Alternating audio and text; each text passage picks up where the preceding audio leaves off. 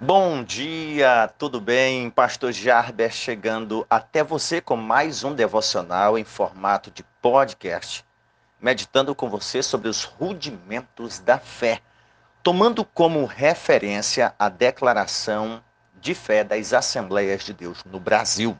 Claro, em continuidade aos nossos estudos sobre o credo apostólico. Uma vez que nós já aprendemos que o cristão o, o cristianismo é evidenciado a partir das doutrinas centrais. A universalidade da igreja não significa uniformidade, uniformidade, mas unidade na diversidade.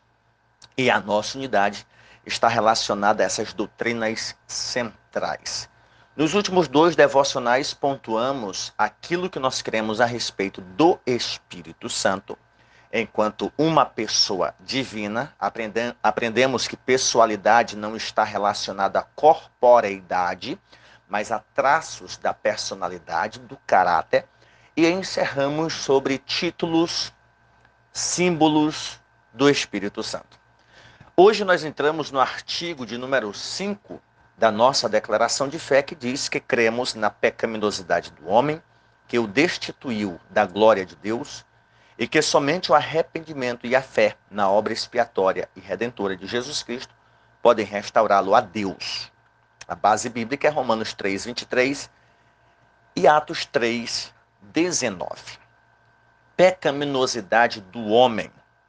O homem está em estado de pecado e, consequentemente, separado, destituído, tirado, removido, afastado da presença de Deus e somente o arrependimento, por meio da fé, na obra expiatória de Jesus Cristo, podem restaurá-lo, ou podem restaurar a sua comunhão, a sua posição diante de Deus.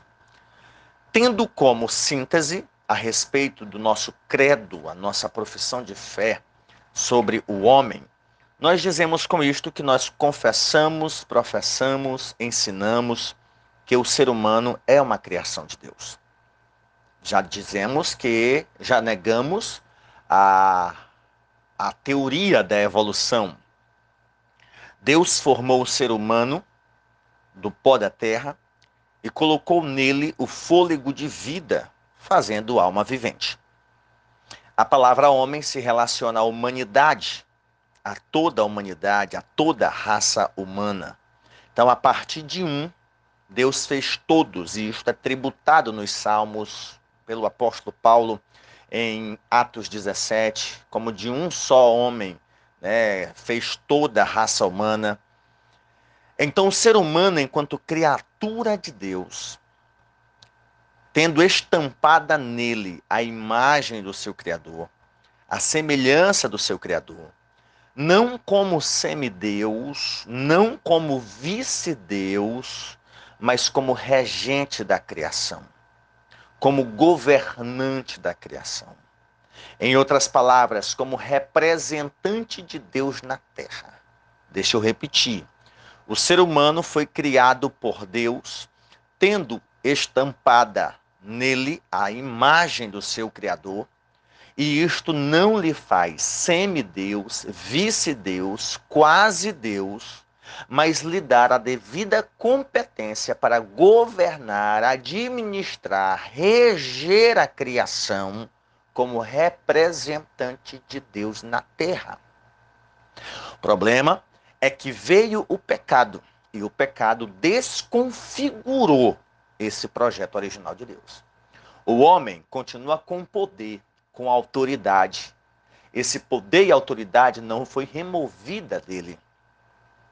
Não foi.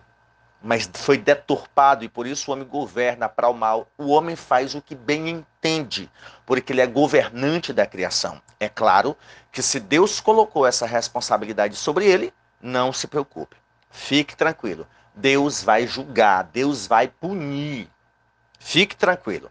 Não pense assim, por que, que Deus não tirou? Se Deus tivesse tirado, hoje você estaria dizendo, é porque a gente não tem liberdade, Deus tirou. Então a reclamação seria a mesma. Então isso vai contar para o dia de juízo, para o dia da prestação de contas. E esse poder, esse governo, que é utilizado de forma desconfigurada, ele vai ser restaurado. Quando nós lemos as bem-aventuranças, nós vamos herdar a terra, o reino do céu na terra. Nós vamos herdar com Cristo todas as coisas e vamos governar, continuar governando, administrando a criação da maneira como Deus planejou e não da maneira como está. Portanto, o homem faz tudo de ruim, tudo de mal, porque foi destituído da presença de Deus por causa do pecado. E, uma vez que o homem está destituído, longe da glória, da presença de Deus, semelhante a um filho, né, que às vezes tem vontade de fazer algo errado, mas está perto do pai não faz, mas na hora que ele está distante do pai, ele apronta e ainda diz que não foi ele. Pronto, assim é o ser humano. Ser humano sabe que tem um pai, sabe que tem um criador, mas age como se o pai não estivesse lá. Vai chegar um dia da taca conversada, da prestação de contas, do ajuste, em que o ser humano vai ter que prestar contas de todas as suas obras. O ser humano foi afetado. E uma vez que ele foi afetado, sua personalidade, suas atitudes também, suas intenções, os desígnios do seu coração. Você que é cristão, seja católico ou protestante, quantas vezes você foi ao culto, à missa, sentiu aquela alegria no coração, aquela paz interior, e no mesmo dia, questão de horas, o teu coração foi tomado por coisas ruins, lembranças ruins, acontecimentos ruins, circunstâncias complicadas que substituíram aquele bom sentimento, aquele momento prazeroso de estar na presença de Deus, de desfrutar da reflexão a oriunda da leitura bíblica, do devocional, e do nada o coração começa a se encher de coisas ruins, de escolhas, de vontades ruins. Essa é a nossa natureza. Esse é o nosso estado. Nós sentimos a presença de Deus, mas a presença de Deus não permanece em nós por causa da nossa natureza. É semelhante a um vaso de água limpa que está lá, mas que à medida que o tempo passa, aquela água vai sujando naturalmente. Vem o lodo, vem a poeira, ela vai se desconfigurando, ela vai perdendo a sua essência. Não é que a presença de Deus não resista, é que a presença de Deus, a glória de Deus, é incompatível com a nossa natureza, ou a nossa natureza é incompatível com a presença de Deus. E isso não deve ser motivo para nós ficarmos distantes. Eu sou ruim mesmo, eu sou pecador mesmo, deixa eu viver longe. Não. Isso deve ser motivo para nós nos apegarmos a Deus, estarmos aos pés dele, recorrendo a ele, buscando a graça dele, porque a presença de Deus é incomparavelmente melhor. A constituição do ser humano foi afetada pelo pecado. E quando nós falamos de constituição humana, nós estamos falando das duas das duas, nature... das duas substâncias, né? a física e a espiritual. Eu não quero me ater aqui na questão tricotômica, se o ser humano é corpo, alma e espírito, como cremos, ou dicotômica, como outros entendem, espírito e alma como sendo a mesma coisa, ou o, o não sei se o molinismo, o monismo, ah, que o ser humano é apenas um conjunto, uma única substância, enfim. Que é certo é que o ser humano é, é dividido em duas substâncias: matéria e imaterial. A parte material é o corpo, a parte material é a parte espiritual, alma, espírito. Então, esta constituição, esta substância, ela foi afetada pelo pecado a parte espiritual sente essa falta da presença de Deus e por isso, por isso se corrompe. E uma vez que a parte espiritual do ser humano é corrompida pelo pecado, este pecado é evidenciado na parte física, na parte material, o meio pelo qual cometemos o pecado. Cometemos infrações contra a lei de Deus. Então essa nossa constituição, ela foi afetada pelo pecado é a natureza carnal, influenciada por nosso espírito que não está subjugado, que não está totalmente sob o senhorio de Jesus Cristo.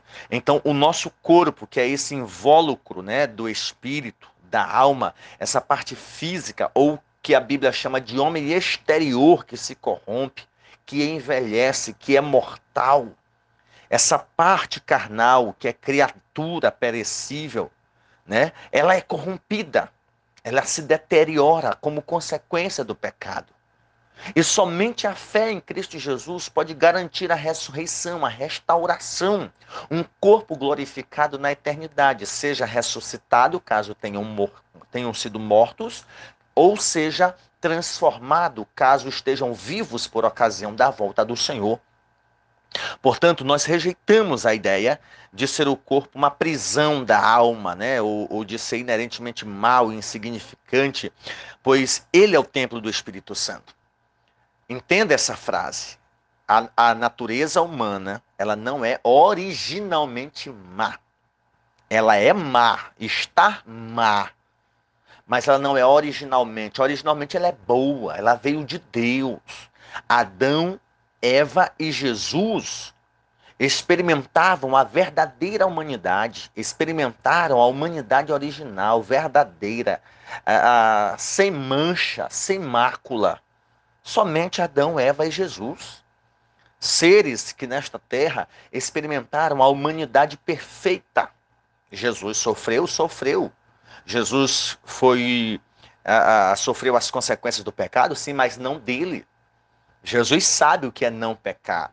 Adão e Eva, embora tenham cometido essa ofensa contra Deus, eles viveram um tempo sem pecar, experimentando da plena comunhão com Deus plena comunhão com Deus, sem a necessidade de um corpo glorificado, mas um corpo perfeito, um corpo sem mancha, um corpo sem inclinação para o pecado. Ainda não tinha, até a ocasião da tentação, esse desejo de fazer algo mal contra Deus. Não tinha.